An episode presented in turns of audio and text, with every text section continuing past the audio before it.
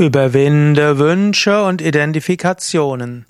Kommentar zum 396. Vers von Vivekachudamani. Überwinde mit aller Kraft die Wünsche, die aus der Identifikation mit dem unreinen grobstofflichen Körper entstanden sind. Überwinde auch die Identifikation mit dem feinstofflichen Körper, der dem unsichtbaren Wind gleicht. Erkenne das, was in den Veden als das Wesen ewiger Glückseligkeit beschrieben wird, deine eigene wahre Natur. Verwirkliche das absolute Brahman in dir.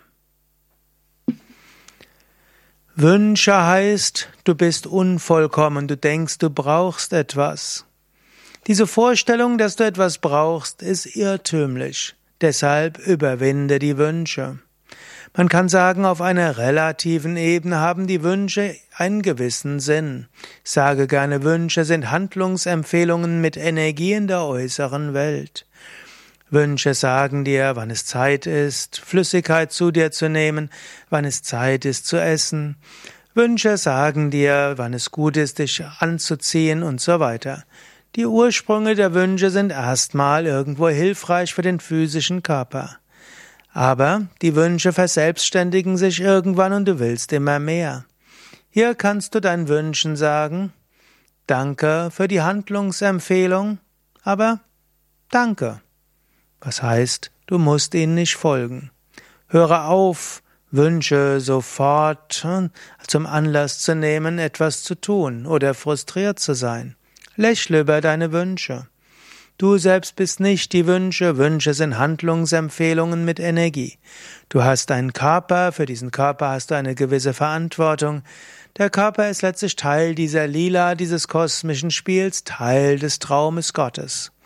Aber identifiziere dich weder mit den Wünschen noch mit deinen Gedanken, Emotionen, also dem Astralkörper.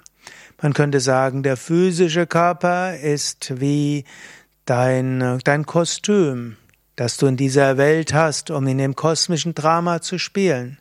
Deine Psyche ist so etwas wie die Rolle, die du hast, mit der du dann letztlich in diesem Kostüm in dieser Welt handelst.